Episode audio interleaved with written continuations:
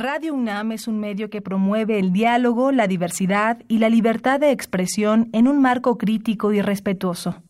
Los comentarios expresados a lo largo de su programación reflejan la opinión de quien los emite, mas no de la radiodifusora.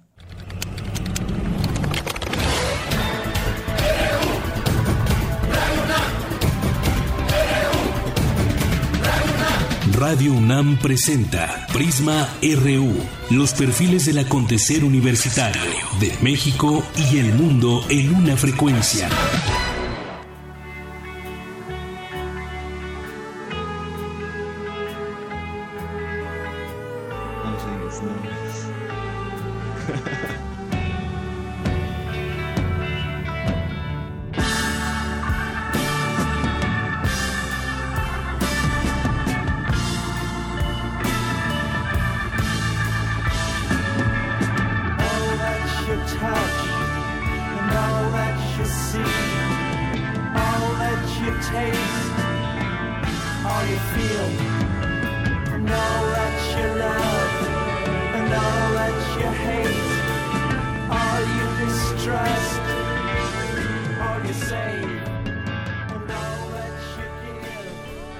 Tal? Muy buenas tardes. Les saluda Jorge Díaz eh, a nombre de mi, de mi compañera de Yanira Morán, quien ya se encuentra en Ciudad Universitaria y con la cual tendremos contacto un poquito más tarde, en unos cuantos minutos, justamente cuando se presente este eclipse solar en nuestro país, que será por ahí de la una y 15 de la tarde, pero por lo pronto y a propósito del eclipse, escuchamos a la legendaria banda Pink Floyd en su álbum El lado oscuro de la, muna, de la luna, en inglés The Dark Side of the Moon, y que pues a propósito de este tema quisimos incluirla el día de hoy y producción se encargó de buscar esta rolita de Pink Floyd.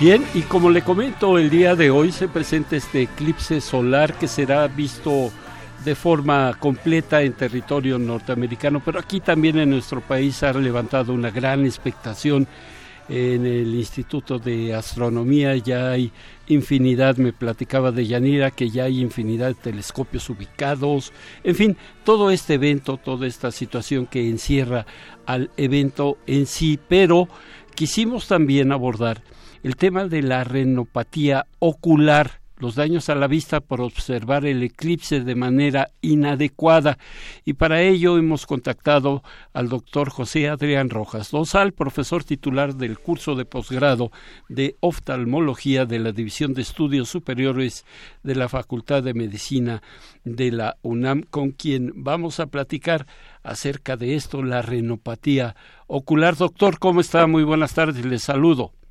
¿Qué tal? ¿Cómo está, señor Díaz? Buenas tardes. Muchas gracias. Bueno, antes que nada, explíquenos qué es esto de la renopatía ocular. Es retinopatía. Retinopatía. Es, un retinopatía, sí. Esto es eh, debido a la exposición inadecuada a la, a, la, a la luz solar. Eh, se provoca un deterioro de las células de la retina los fotorreceptores que, conocemos como tales, que son los conos y los bastones, y además puede haber una quemadura directa eh, por la intensidad de la, de la luz. Esto pues está totalmente relacionado con el tiempo de exposición y con el, eh, con el grado de la intensidad. Eh, lo recomendable es no exponerse a estos eventos sin la protección necesaria de filtros para evitar el paso de rayos eh, que son dañinos para estos tejidos. Estos rayos son los rayos ultravioleta que tienen eh, de manera importante eh, los rayos solares. Entonces, si no se tiene este cuidado, sí puede provocarse un daño que puede ser irreversible en la retina. Doctor, en los días pasados hemos estado hablando tanto de Yanira como el grupo de reporteros que elaboramos aquí en Radio UNAM eh, acerca de esas recomendaciones. No ver directamente el eclipse, utilizar, eh, no utilizar radiografías porque no tienen la misma cantidad de luz en toda la imagen, en fin, todo esto ya lo hemos abordado, pero una pregunta directa y que se hace la gente, la gente que nos escucha. Esta retinopatía ocular, puede llegar a la ceguera, doctor? Eh, sí, como le comentaba, estos rayos eh, lumínicos, eh, precisamente de la onda que corresponde a los ultravioletas, puede provocar daños muy severos en, en las células de la retina. Y nosotros cuando vemos algún objeto de manera directa, lo hacemos con una parte específica de la retina que es la mácula. Eh, que es la zona más eh, específica y más sensible de nuestra retina para tener una visión eh, perfecta.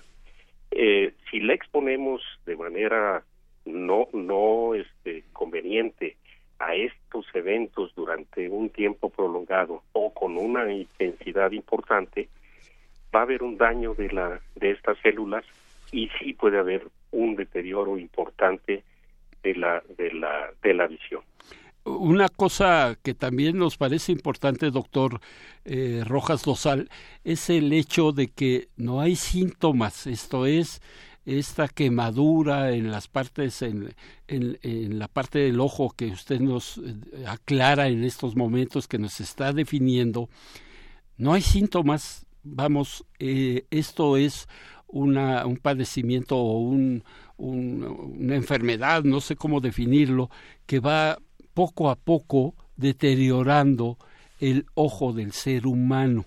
¿Es así o, debemos eh, tener eh, alguna precaución, algún estudio para poder detectar esto y tratar de, detenerlo tal vez, doctor?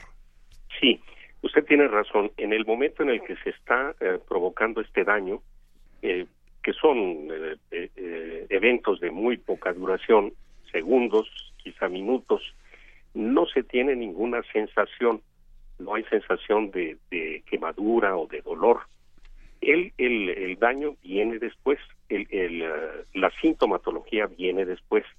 La sintomatología es una mancha oscura en la zona central de la visión que provoca precisamente esa reducción de la visión.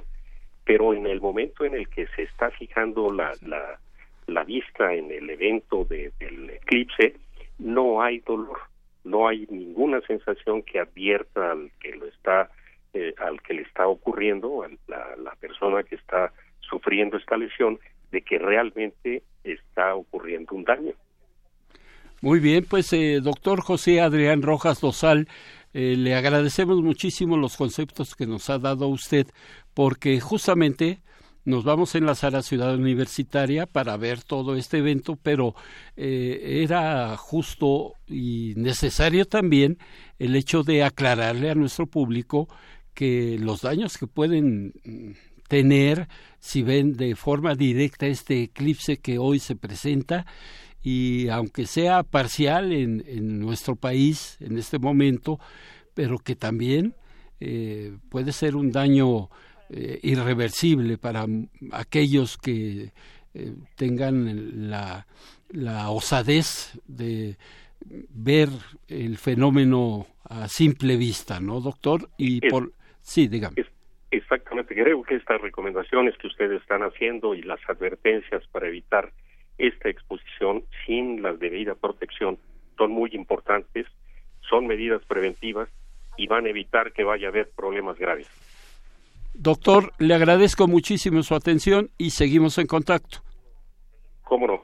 Hasta luego, buenas tardes. Bueno, pues eh, ya hablamos de esta retinopatía ocular y nos enlazamos ya porque pues faltan pocos minutos para que se dé el momento cumbre, el momento más alto del eclipse solar aquí en nuestro país y pues me, eh, me enlazo con mi compañera Deyanira Morán, titular de este espacio, quien está en el Instituto de Astronomía de nuestra casa de estudios. Deyanira, ¿cómo van las cosas por allá? Platícanos qué es lo que has vivido porque te fuiste desde muy temprano. Así es, Jorge, me da mucho gusto saludarte a ti y a todo el auditorio. Pues fíjate que este eclipse solar es cuando la luna se interpone entre el sol y la tierra y aquí en la Ciudad de México estamos a unos minutos ya de que se pueda ver en eh, el 25% que es lo que se va a ver aquí en la Ciudad de México. Van a ser más afortunados en el norte porque en Chihuahua, Durango, Nuevo León, Sonora y Baja California se está viendo ya en, estos momentos al 60%. Y aquí nos encontramos en la en una eh, pequeña explanada del Instituto de Astronomía de la UNAM. Se han dispuesto varios, tal vez unos 10 telescopios donde hay filas enormes, la gente quiere ver, aunque sea por unos segundos, eh, este eclipse, que ahorita, como te digo, ya está casi en el 25%. Y me acompaña, aquí está conmigo la doctora Gloria Delgado, de aquí del Instituto de Astronomía de la UNAM, que ella, pues también previamente había dado alguna conferencia. Y bueno, pues vamos a platicar con ella, si te parece bien. ¿Cómo está, doctora? Hola, muy bien, encantada aquí con el eclipse. ¿Cómo ha transcurrido estos eh, minutos desde que comenzó a las 12 con dos minutos? Eh, de pronto se ha nublado el cielo, pero casi siempre hemos tenido sol y hemos podido observar muy bien este eclipse a través de los de los eh, telescopios. ¿Qué le puede decir a nuestro auditorio? Todavía es momento de que puedan observarlo. ¿Cuáles son estas recomendaciones, doctora? Claro, yo invito a todos los que todavía no se hayan volteado a ver al sol que lo hagan, siempre con precaución. Nunca vemos de manera directa. Entonces, si tienen los cristales de soldador del número 14, es la mejor manera, porque vamos viendo cómo se fue metiendo la luna. Si no lo tienen, no se preocupen. Simplemente con que le hagan un hoyito a una hoja de papel y proyecten esa luz eh, en el piso, pues van a ir viendo, ahora ya, como decías, casi el 25% del sol está cubierto por la luna. Y son muy fortunos allá en Estados Unidos que van a poder ver el, el eclipse total, porque además dentro de este fenómeno se van a poder ver estrellas en ese momento y eso son cosas que vale la pena observar y que además a ustedes los los estudiosos de esta materia eh, ¿por qué son importantes los eclipses? ¿Qué, pueden estudiar de un? Bueno, también tanto todos los mexicanos en el 91 pudieron ver uno, ¿no? Pero sí, es algo espectacular porque se hace de noche mitad del día, entonces como dices, se ven estrellas, se ven planetas, los animales se quedan así medio locos y científicamente pues nos sirve en particular sobre todo para estudiar la corona del Sol, que es una capa de la atmósfera que está muy caliente y eso, como está más lejos, estaríamos que estuviera más frío. Sin embargo, está caliente y eso no se entiende bien. Además, ocurren fenómenos bruscos como las eyecciones de masa coronal. Nos da un montón de información sobre eventos, fenómenos en el Sol que todavía no conocemos bien. Entonces, aprovechamos los eclipses. Muy bien, y además ha tenido aquí pues bastante gente que ha venido a observar. Hay largas filas que están esperando ver aunque sea por unos segundos. Sí, yo estoy muy sorprendida porque realmente hay un montón de gente. Algunos han sido afortunados y han podido ver en el telescopio, se le ven incluso manchas al sol, pero la gente está muy de muy buen humor, entonces los que no pudieron llegar al telescopio se han hecho filas en otro lado y estamos compartiendo nuestros cristales de soldador. Entonces todo el mundo lo que quiere en realidad es como compartir ese fenómeno. Muchos astrónomos hemos bajado a, hablar con la gente, a dar explicaciones, a decir que no hay nada misterioso ni nada malo en esto. Entonces es un gusto. Muy bien. Doctora, pues muchas gracias y seguimos aquí porque se va a terminar de ver este fenómeno hasta las 2.38 más o menos. Exacto, y, recuerden que en Internet podemos seguirlo la totalidad, entonces yo invito a todos que además de verlo primero aquí, después vayamos a las redes a ver las hermosas imágenes. Gracias, doctora Gloria Delgado. Muchísimas gracias a. Bueno, Jorge, pues aquí seguimos en el Instituto de Astronomía. Decía también a través de una eh, videoconferencia la doctora Julieta Fierro que este eclipse sirve mucho para el área científica para recabar información sobre los fenómenos solares ocurren en la atmósfera por el efecto del, del aro alrededor del eclipse que se podrá ver en donde se puede apreciar de manera total y ha ido creciendo a lo largo del tiempo ya que la luna se aleja cada vez más de la Tierra. Ya decía la doctora, pudimos ver en 1991, el 12 de julio, un eclipse total de sol en México. Tuvimos mucha suerte y se espera que para el 2024 se vea otro pero solo se verá también al norte del país.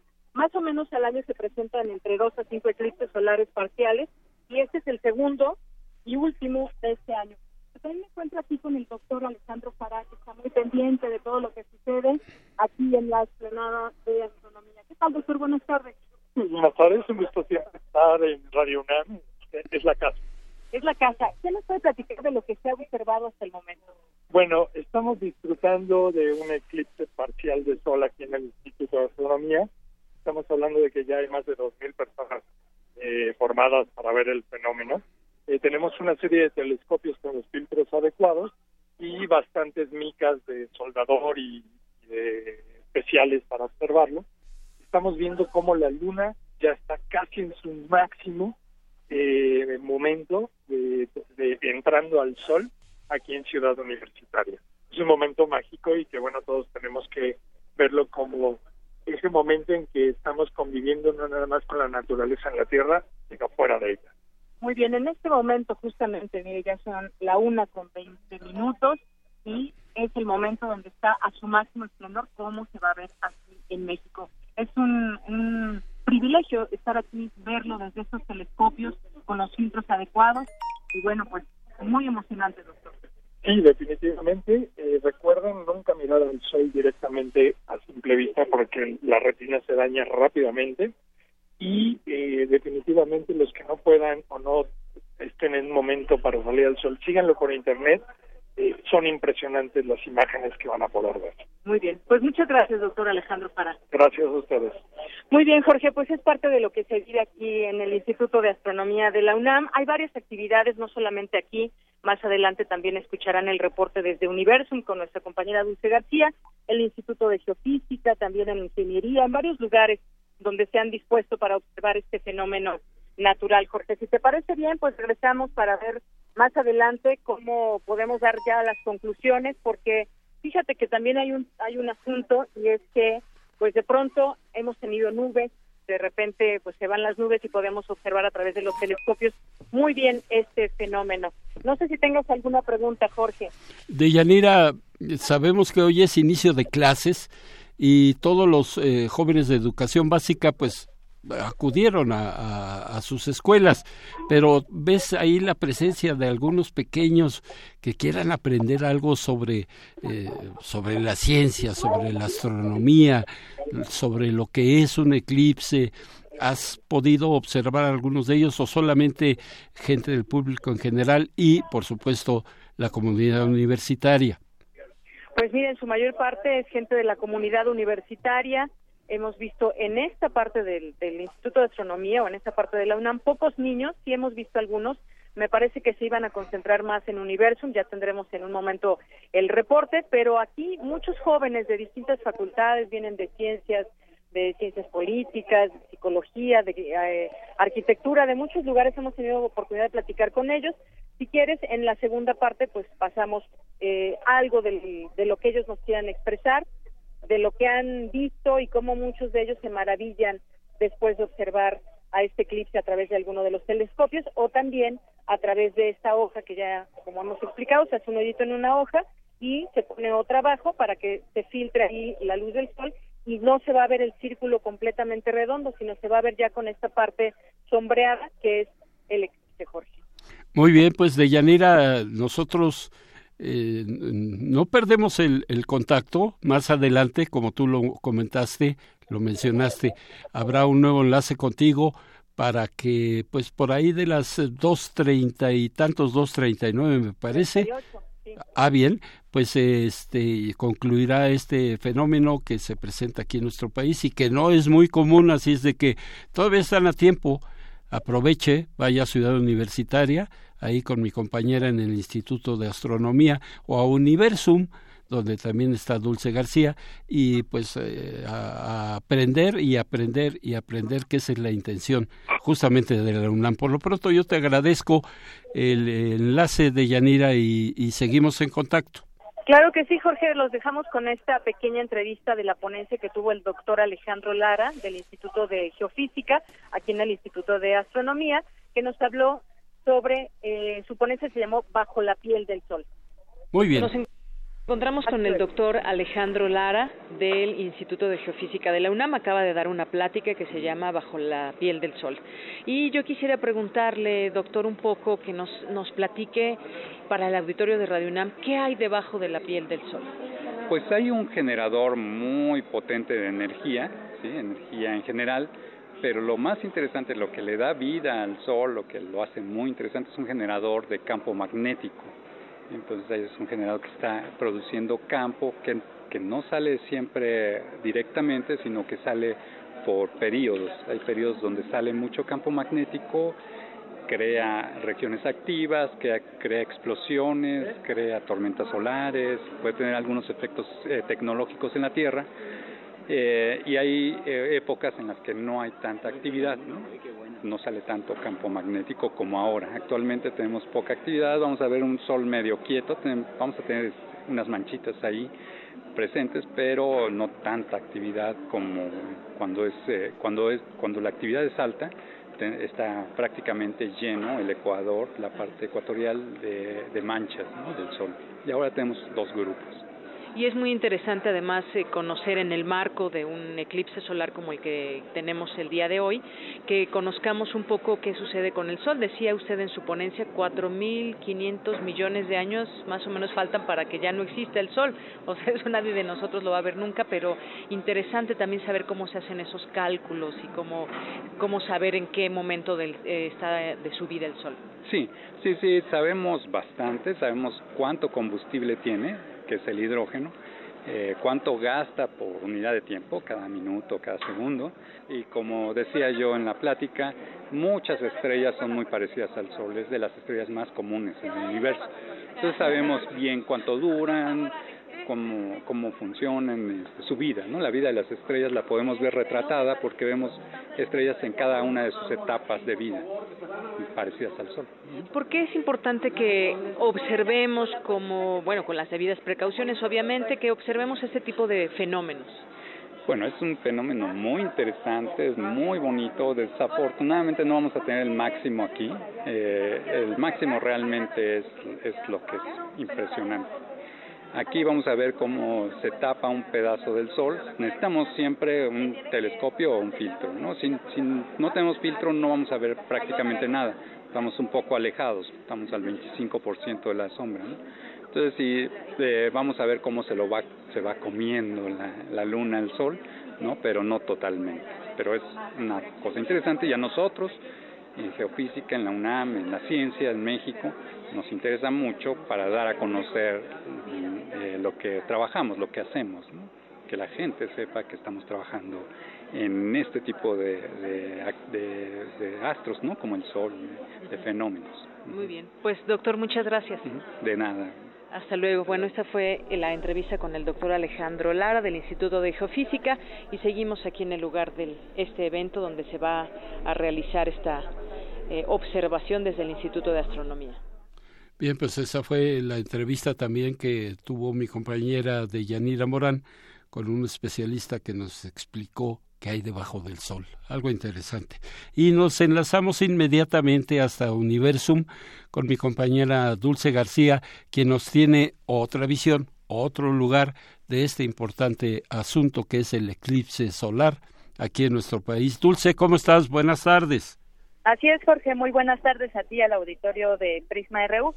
Pues se trata de ciencia, pero pareciera que se trata de magia.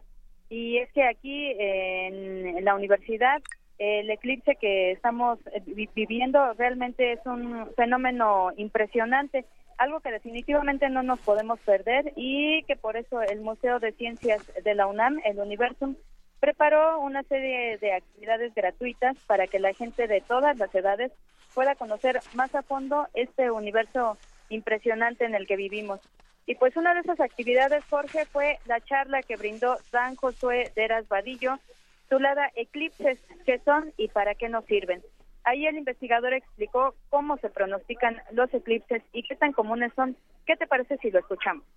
los eclipses lunares son más comunes porque pues la luna está más cerca, ¿no? Entonces, pues es más fácil que la luna, que la sombra de la Tierra coincida con la luna a que el Sol. Entonces el Sol está más lejos. Entonces, particularmente, por ejemplo, con los eclipses solares, eh, los eclipses solares se dan en, en, algún punto en la Tierra, se dan más o menos cada año y medio, cada, uno cada año y medio o cada dos años. Pero para que un eclipse se repita en el mismo punto de la Tierra pueden llegar a pasar hasta 400 años. Entonces nosotros vamos a estar como eh, de suerte porque, bueno, el de ahorita es el de Estados Unidos y algunos de ustedes no estaban aquí, yo sí me acuerdo, pero en el 91 fue un eclipse total aquí en México, ¿no? Y eh, en el 2024 va a haber otro, pero ese va a ser un poquito más al norte. Eh, Jorge, el investigador de Eras Vadillo, también eh, desmintió, aprovechó para desmentir parte de estos mitos que circulan por las redes sociales, sobre todo, eh, como esto de que las mujeres embarazadas pueden sufrir algún daño por, por los eclipses, o pues también que nos ayudan a bajar de peso. Vamos a ver cómo fue que lo dijo por, eh, por la cercanía de la luna, ¿no? Pero eso sucede todos los días con las mareas, ¿no? O sea, cuando hay marea alta, ¿no? Es cuando es de noche y es porque la luna está ejerciendo una fuerza gravitacional sobre el mar. Es más notoria eh, la fuerza gravitacional que ejerce la, la, luna sobre el mar que sobre la Tierra. No quiere decir que no haya, ¿no? Pero solamente se nota más, ¿no? Eh, y es lo que te digo, o sea, pues sí, sí, me parece, creo que íbamos a pesar medio gramo menos, alguna cosa así, ¿no? Pero para todo fin práctico, pues, pues está difícil esperarse que haya eh, eclipses para bajar de peso. Así es, Jorge, y como se puede escuchar, hay un ambiente muy ameno aquí en el universo, pero desde luego con explicaciones científicas de seriedad. Eh, les platico que las filas para los telescopios eh, con filtros especiales para poder ver este fenómeno están larguísimas y pues también los auditorios donde están dándose las charlas y donde se lleva a cabo la retransmisión desde la NASA están repletos. Eh, hay aquí familias enteras, niños, eh, jóvenes de las diversas facultades em, y pues gente ya mayor. Eh, esto indica que la gente realmente está interesada en la naturaleza y desde luego en la ciencia. Pues qué bien que, que la gente acudió ahí puntual para apreciar este fenómeno que, repito y lo he dicho muchas veces, pocas veces se presenta en territorio mexicano. En el mundo. Puede haber eclipses, pero algunos se presentan en el mar, que no son visibles, pero aquí es en tierra fija, en tierra donde eh, se puede apreciar por los seres humanos. Y pues por lo que escucho también dulce mucha asistencia largas filas y sobre todo los pequeñitos no así es Jorge pero todo en un ambiente demasiado tranquilo. La verdad es que la gente está disfrutando demasiado esta experiencia y pues afortunadamente nos tocó un cielo relativamente despejado, así es que pues ya tuvimos oportunidad de verlo también eh, las personas de Radio UNAM que andamos por acá. Es este algo realmente pues no tiene explicación, ¿verdad? Eh, les, les comparto algunos datos curiosos. Eh, eh, uno es que en 1973 ocurrió el eclipse con el máximo de ocultamiento más largo este se dio, duró siete minutos y tres segundos. Eh, también les comparto que hay de dos a cinco eclipses de sol al año, pero como tú comentas, eh, no todos son visibles desafortunadamente. Y de una vez vamos preparándonos para el 2024 porque el 8 de abril ocurrirá el próximo eclipse de sol y como comentaba el investigador, eh, pues será este, casi casi de los mexicanos. Muy bien, sí, lo sabemos desde Mazatlán, una línea que corre hasta Torreón y que será apreciable en el 2024. Bueno, pues eh, Dulce, te, te dejamos por allá, te agradecemos el reporte y por supuesto que seguimos en contacto. Claro que sí, seguiremos pendientes. Buenas tardes. Buenas tardes. Portada RU.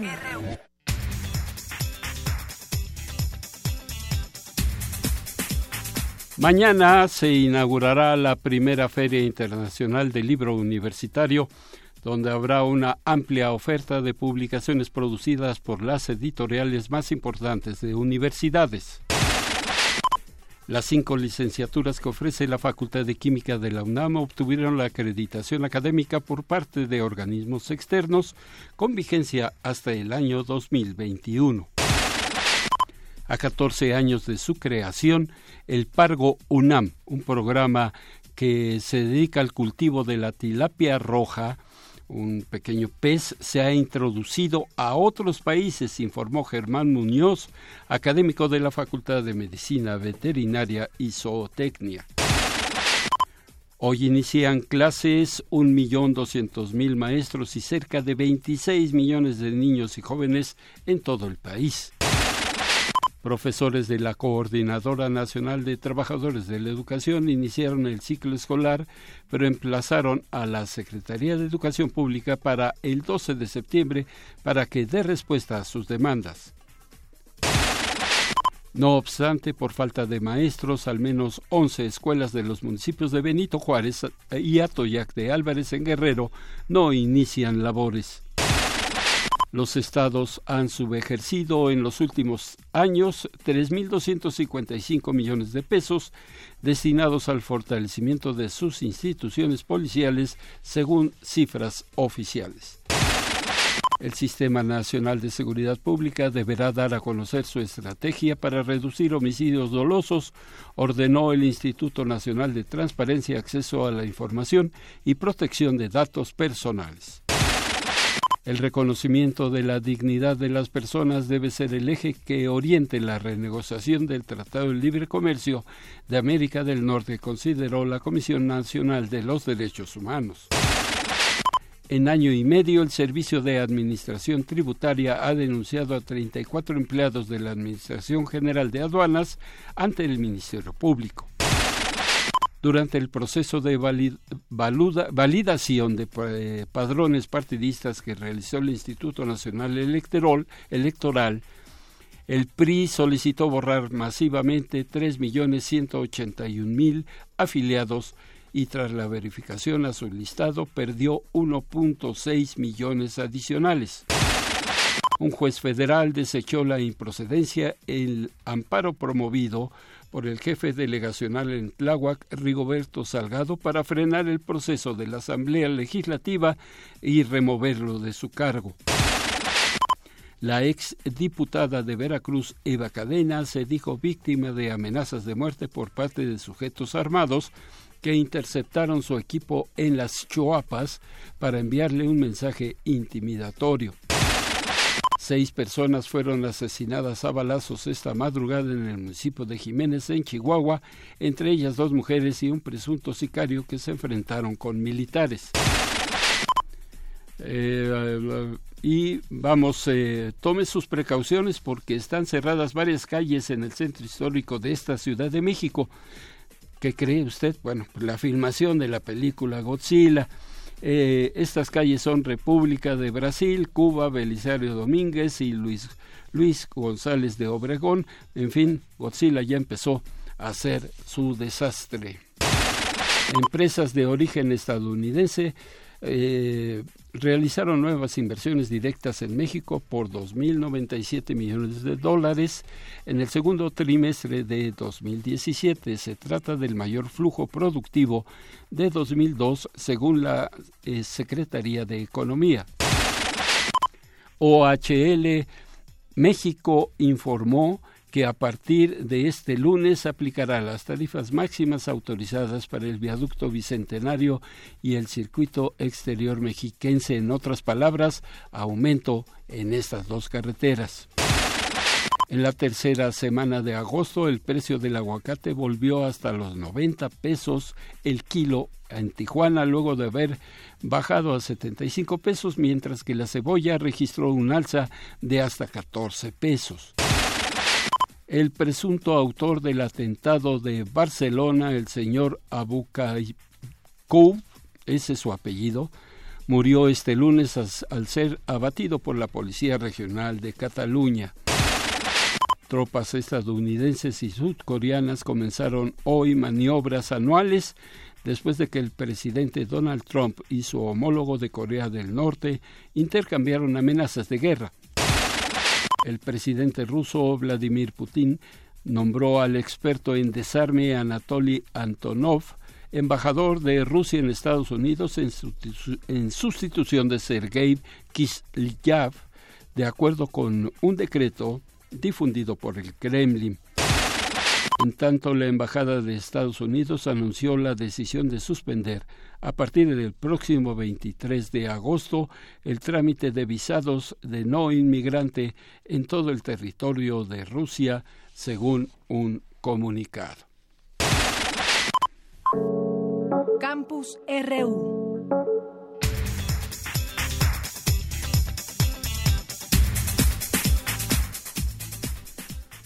Bueno, iniciamos eh, nuestro, eh, nuestras notas de campus universitario porque el Instituto de Investigaciones Históricas invita a un curso de arte y cultura indocristiana del siglo XVI. Cristina Godínez nos habla acerca de esta actividad económica.